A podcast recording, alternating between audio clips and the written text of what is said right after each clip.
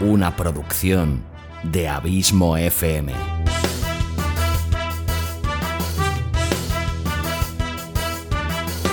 ¿Quieres disfrutar de tu tiempo libre escuchando grandes historias, audiolibros y relatos? Un podcast literalmente literario.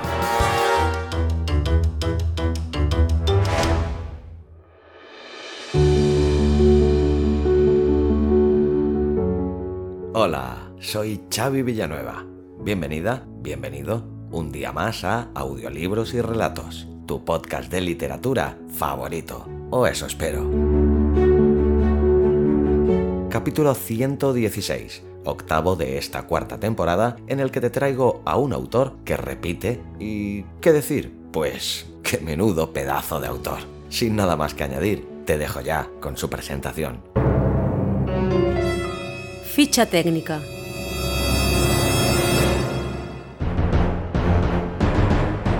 Nombre del autor y biografía. Carlos Ruiz Zafón. Nació el 25 de septiembre del año 1964 en Barcelona. Tras estudiar con los jesuitas de Sarriá y acudir a la universidad, Zafón trabajó en el sector publicitario. A comienzos de la década de los 90, inició su carrera como escritor con textos literarios dedicados al público infantil y juvenil. Debutó como novelista con El Príncipe de la Niebla, un título de misterio galardonado con el premio EDB. En el año 1994 se trasladó a los Estados Unidos para residir en la ciudad de Los Ángeles, en donde intentó abrirse camino como guionista. Zafón fue gran amante de la novela del siglo XIX y se vio fuertemente influenciado por autores como Fyodor Dostoyevsky, León Tolstoy o Charles Dickens. Prosiguió su carrera con tres imprescindibles títulos de misterio publicados en EDB, como son El Palacio de la Medianoche, Las Luces de Septiembre y Marina. Con La Sombra del Viento, escrito en el 2001, Carlos Ruiz Zafón se reveló internacionalmente. ¿Y de qué manera? Logrando convertir su obra en un bestseller en España y Alemania y siendo recibido también con gran entusiasmo en los Estados Unidos. Con posterioridad publicó El Juego del Ángel, El Prisionero del Cielo y El Laberinto de los Espíritus que completaban y complementaban una imprescindible tetralogía protagonizada por Daniel Sempere. Un cáncer de colon acabó con la vida de Zafón en la ciudad californiana de Los Ángeles el pasado 19 de junio del año 2020, cuando tan solo tenía 55 años de edad. De manera póstuma apareció La ciudad de vapor, recopilación de todos sus cuentos, entre ellos el que hoy te presento.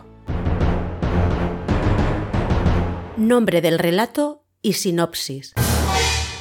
Gaudí en Manhattan, en este magistral cuento, Zafón nos presenta al genial arquitecto que viaja a Nueva York para tratar con un magnate en el Waldorf Astoria la construcción de un rascacielos que le permitiría conseguir financiación para acabar su obra cumbre, La Sagrada Familia. De este cuento surge el título de la antología, cuando en un fragmento del mismo Gaudí afirma que las ciudades deberían estar hechas de luz y de vapor, a veces para hacer la obra de Dios es necesaria la mano del demonio. Duración del relato. 19 minutos y 18 segundos. Si eres catalano parlante o simplemente sientes curiosidad, este relato lo puedes encontrar narrado también en catalán. Busca audiolibras y relats en cualquier plataforma y dale al play. Y si además quieres escuchar otro relato del genial autor catalán, busca aquí en Audiolibros y Relatos el capítulo 93 en el que encontrarás Blanca y el Adiós, una historia tan extraordinaria como la que hoy te presento. Gracias como siempre por tu fidelidad, tu constante apoyo y por hacerme sentir tan feliz sabiendo que este podcast te gusta, te acompaña y te sirve de entretenimiento. Me encontrarás en Facebook y Twitter como Abismo FM y en Instagram como Xavi Abismo FM. Te espero aquí la semana que viene, no sin antes decirte como siempre que larga vida al podcasting y larga vida a la audioliteratura.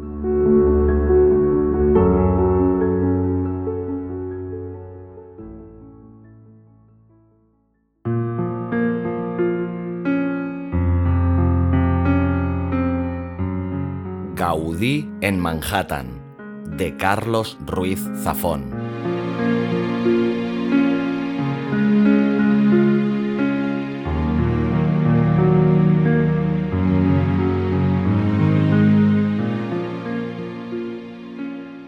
Años más tarde, al contemplar el cortejo fúnebre de mi maestro desfilar por el Paseo de Gracia, recordé el año en que conocí a Gaudí y mi destino cambió para siempre.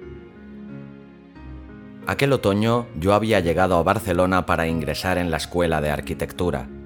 Mis sueños de conquistar la ciudad de los arquitectos dependían de una beca que apenas cubría el coste de la matrícula y el alquiler de un cuarto en una pensión de la calle del Carmen. A diferencia de mis compañeros de estudios con trazas de señorito, mis galas se reducían a un traje negro heredado de mi padre que me venía cinco tallas más ancho y dos más corto de la cuenta. En marzo de 1908, mi tutor, don Jaume Muscardó, me convocó a su despacho para evaluar mi progreso y sospeché mi infausta apariencia. Parece usted un pordiosero, Miranda, sentenció. El hábito no hace al monje, pero al arquitecto ya es otro cantar. Si anda corto de emolumentos, quizá yo pueda ayudarle. Se comenta entre los catedráticos que es usted un joven despierto. Dígame, ¿qué sabe de Gaudí? Gaudí. La sola mención de aquel nombre me producía escalofríos. Había crecido soñando con sus bóvedas imposibles, sus arrecifes neogóticos y su primitivismo futurista. Gaudí era la razón por la que deseaba convertirme en arquitecto, y mi mayor aspiración, amén de no perecer de inanición durante aquel curso, era llegar a absorber una milésima de la matemática diabólica con la que el arquitecto de Reus, mi moderno Prometeo, sostenía el trazo de sus creaciones. Soy el mayor de sus admiradores, atiné a contestar. Hmm, ya me lo temía. Detecté en su tono aquel deje de condescendencia con el que, ya por entonces, solía hablarse de Gaudí. Por todas partes sonaban campanas de difuntos para lo que algunos llamaban modernismo, y otros simplemente afrenta al buen gusto. La nueva guardia urdía una doctrina de brevedades, insinuando que aquellas fachadas barrocas y delirantes que con los años acabarían por conformar el rostro de la ciudad debían ser crucificadas públicamente. La reputación de Gaudí empezaba a ser la de un loco huraño y célibe, un iluminado que despreciaba el dinero, el más imperdonable de sus crímenes, y cuya única obsesión era la construcción de una catedral fantasmagórica en cuya cripta pasaba la mayor parte de su tiempo ataviado como un mendigo, tramando planos que desafiaban la geometría y convencido de que su único cliente era el Altísimo. Gaudí está ido, prosiguió Muscardó. Ahora pretende colocar una virgen del tamaño del coloso de Rodas encima de la Casa Milá, en pleno paseo de gracia. Te cuyons. Pero loco, o no, y esto que quede entre nosotros, no ha habido ni volverá a haber un arquitecto como él. Eso mismo opino yo, aventuré. Entonces ya sabe usted que no vale la pena que intente convertirse en su sucesor. El augusto catedrático debió de leer la desazón en mi mirada. Pero a lo mejor puede usted convertirse en su ayudante. Uno de los Gimona me comentó que Gaudí necesita a alguien que hable inglés. No me pregunte para qué. Lo que necesita es un intérprete de castellano, porque el muy cabestro se niega a hablar otra cosa que no sea catalán, especialmente cuando le presentan a ministros, infantas y principitos. Yo me ofrecí a buscar un candidato. ¿Do you speak English, Miranda? Tragué saliva y conjuré a Maquiavelo, santo patrón de las decisiones rápidas. A little. Pues, congratulations, y que Dios le pille a usted confesado.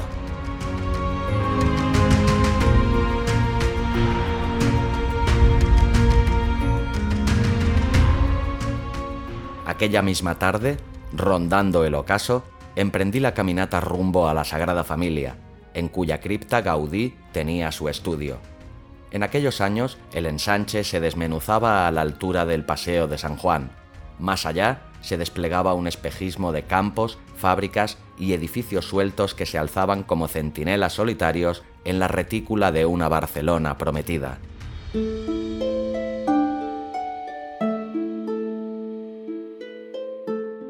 Al poco, las agujas del ábside del templo se perfilaron en el crepúsculo, puñales contra un cielo escarlata. Un guarda me esperaba a la puerta de las obras con una lámpara de gas. Lo seguí a través de pórticos y arcos hasta la escalinata que descendía al taller de Gaudí. Me adentré en la cripta con el corazón latiéndome en las sienes. Un jardín de criaturas fabulosas se mecía en la sombra. En el centro del estudio, cuatro esqueletos pendían de la bóveda en un macabro ballet de estudios anatómicos. Bajo esa tramoya espectral encontré a un hombrecillo de cabello cano con los ojos más azules que he visto en mi vida y la mirada de quien ve lo que los demás solo pueden soñar. Dejó el cuaderno en el que esbozaba algo y me sonrió. Tenía sonrisa de niño, de magia y misterios. Moscardó le habrá dicho que estoy como un yum y que nunca hablo español. Hablarlo lo hablo, aunque solo para llevar la contraria. Lo que no hablo es inglés, y el sábado me embarco para Nueva York. Vostè sí que el parla l'anglès, oi, jove?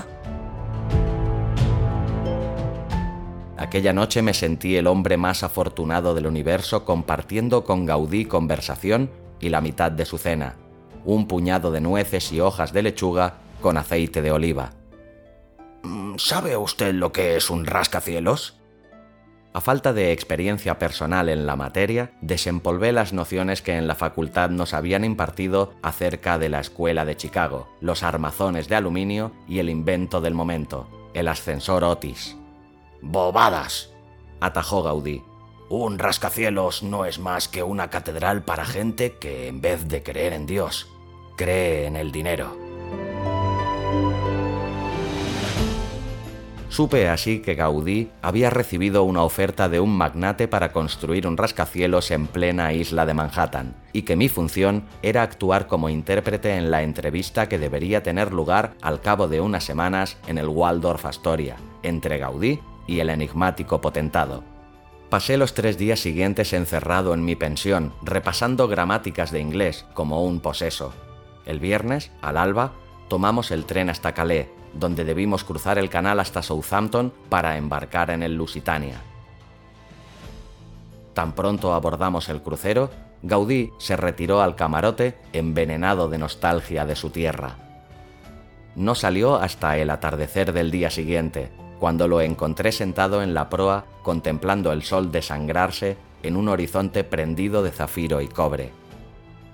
Mm, sí que és arquitectura, feta de vapor i de llum. Si vol aprendre, ha d'estudiar la natura. La travesía se convirtió para mí en un curso acelerado y deslumbrante. Todas las tardes recorríamos la cubierta y hablábamos de planos y ensueños, incluso de la vida. A falta de otra compañía, y quizá intuyendo la adoración religiosa que me inspiraba, Gaudí me brindó su amistad y me mostró los bosquejos que había hecho de sus rascacielos, una aguja wagneriana que de hacerse realidad podía convertirse en el objeto más prodigioso jamás construido por la mano del hombre. Las ideas de Gaudí cortaban la respiración y aún así no pude dejar de advertir que no había calor ni interés en su voz al comentar el proyecto. La noche anterior a nuestra llegada me atreví a hacerle la pregunta que me carcomía desde que habíamos zarpado. ¿Por qué deseaba embarcarse en un proyecto que podía llevarle meses o años lejos de su tierra y sobre todo de la obra que se había convertido en el propósito de su vida?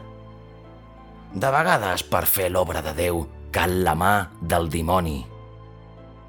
Me confesó entonces que si se avenía a erigir aquella torre babilónica en el corazón de Manhattan, su cliente se comprometería a costear la terminación de la Sagrada Familia. Aún recuerdo sus palabras. Déu no té pressa, però jo no viuré per sempre.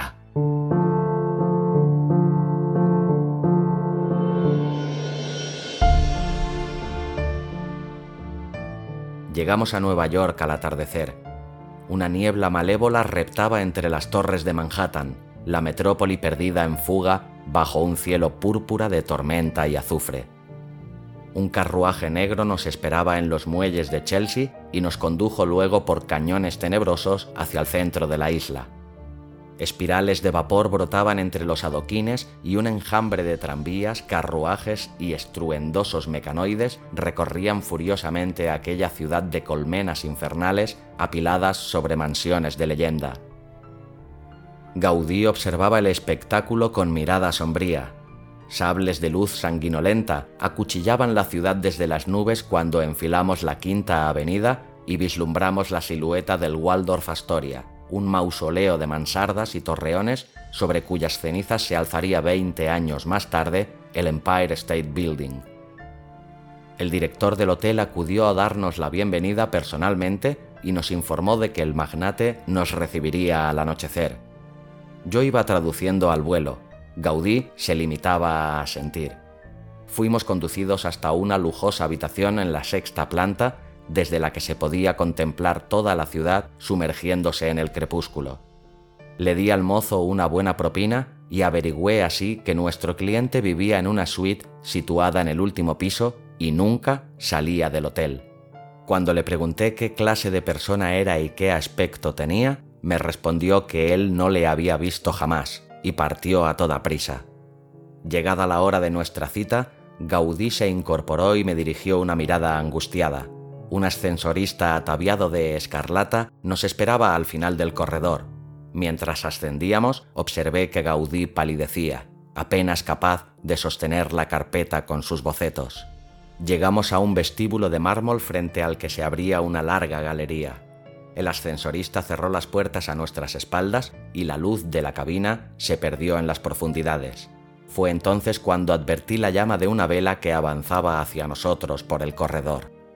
La sostenía una figura esbelta enfundada en blanco.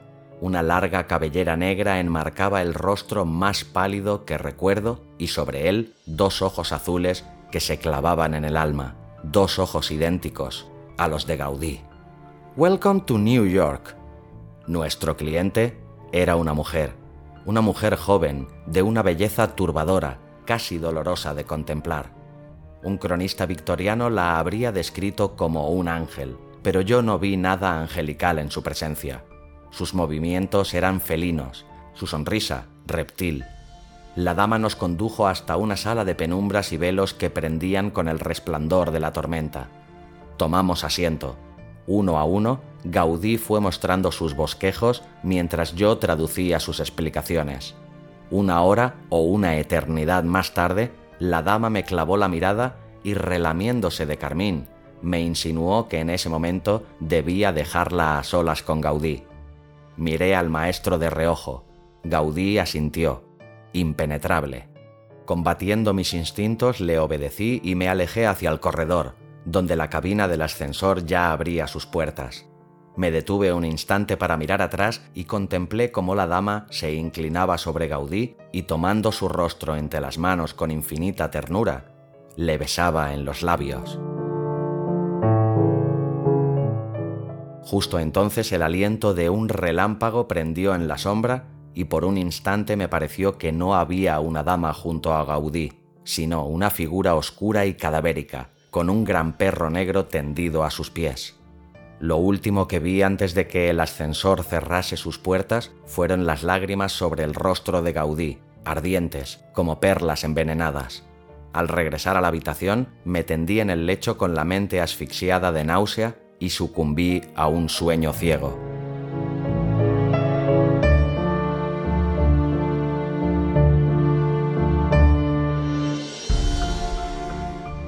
Cuando las primeras luces me rozaron el rostro, corrí hasta la cámara de Gaudí.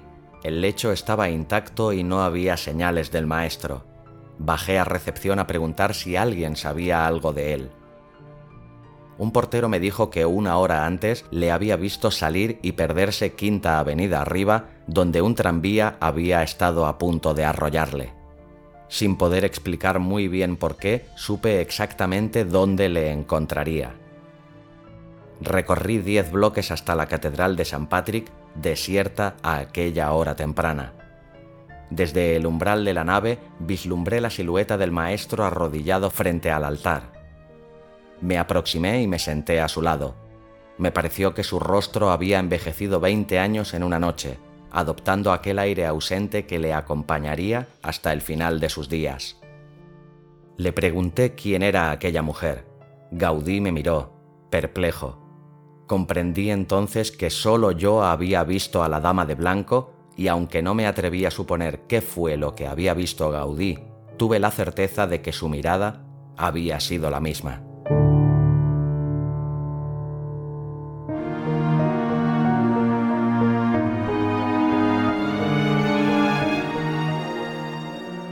Aquella misma tarde embarcamos de regreso. Contemplábamos Nueva York desvanecerse en el horizonte cuando Gaudí extrajo la carpeta con sus bocetos y la lanzó por la borda. Horrorizado, le pregunté qué pasaría entonces con los fondos necesarios para terminar las obras de la Sagrada Familia. Deu no te presa, y yo no puc pagar el preu que. Mil veces le pregunté durante la travesía qué precio era ese y cuál era la identidad del cliente que habíamos visitado. Mil veces me sonrió, cansado, negando en silencio. Al llegar a Barcelona, mi empleo de intérprete ya no tenía razón de ser, pero Gaudí me invitó a visitarlo siempre que lo deseara. Volví a la rutina de la facultad, donde Muscardó esperaba ansioso por sonsacarme. Fuimos a Manchester a ver una fábrica de remaches, pero volvimos a los tres días porque Gaudí dice que los ingleses solo comen buey cocido y le tienen ojeriza a la Virgen. ¡Te cuyons!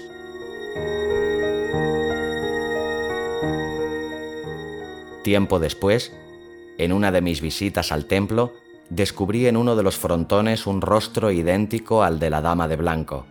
Su figura, entrelazada en un remolino de serpientes, insinuaba un ángel de alas afiladas, luminoso y cruel. Gaudí y yo nunca volvimos a hablar de lo sucedido en Nueva York. Aquel viaje siempre sería nuestro secreto. Con los años me convertí en un arquitecto aceptable y merced a la recomendación de mi maestro, obtuve un puesto en el taller de Héctor Guimard, en París. Fue allí donde 20 años después de aquella noche en Manhattan, recibí la noticia de la muerte de Gaudí. Tomé el primer tren para Barcelona, justo a tiempo de ver pasar el cortejo fúnebre que lo acompañaba hasta su sepultura en la misma cripta donde nos habíamos conocido. Aquel día envié mi renuncia a Guimard. Al atardecer rehice el camino hasta la Sagrada Familia que había recorrido para mi primer encuentro con Gaudí. La ciudad abrazaba ya el recinto de las obras y la silueta del templo escalaba un cielo sangrado de estrellas. Cerré los ojos y por un momento pude verlo terminado tal y como solo Gaudí lo había visto en su imaginación Supe entonces que dedicaría mi vida a continuar la obra de mi maestro, consciente de que, tarde o temprano, habría de entregar las riendas a otros, y ellos, a su vez, harían lo propio, porque, aunque Dios no tiene prisa, Gaudí, donde quiera que esté, sigue esperando.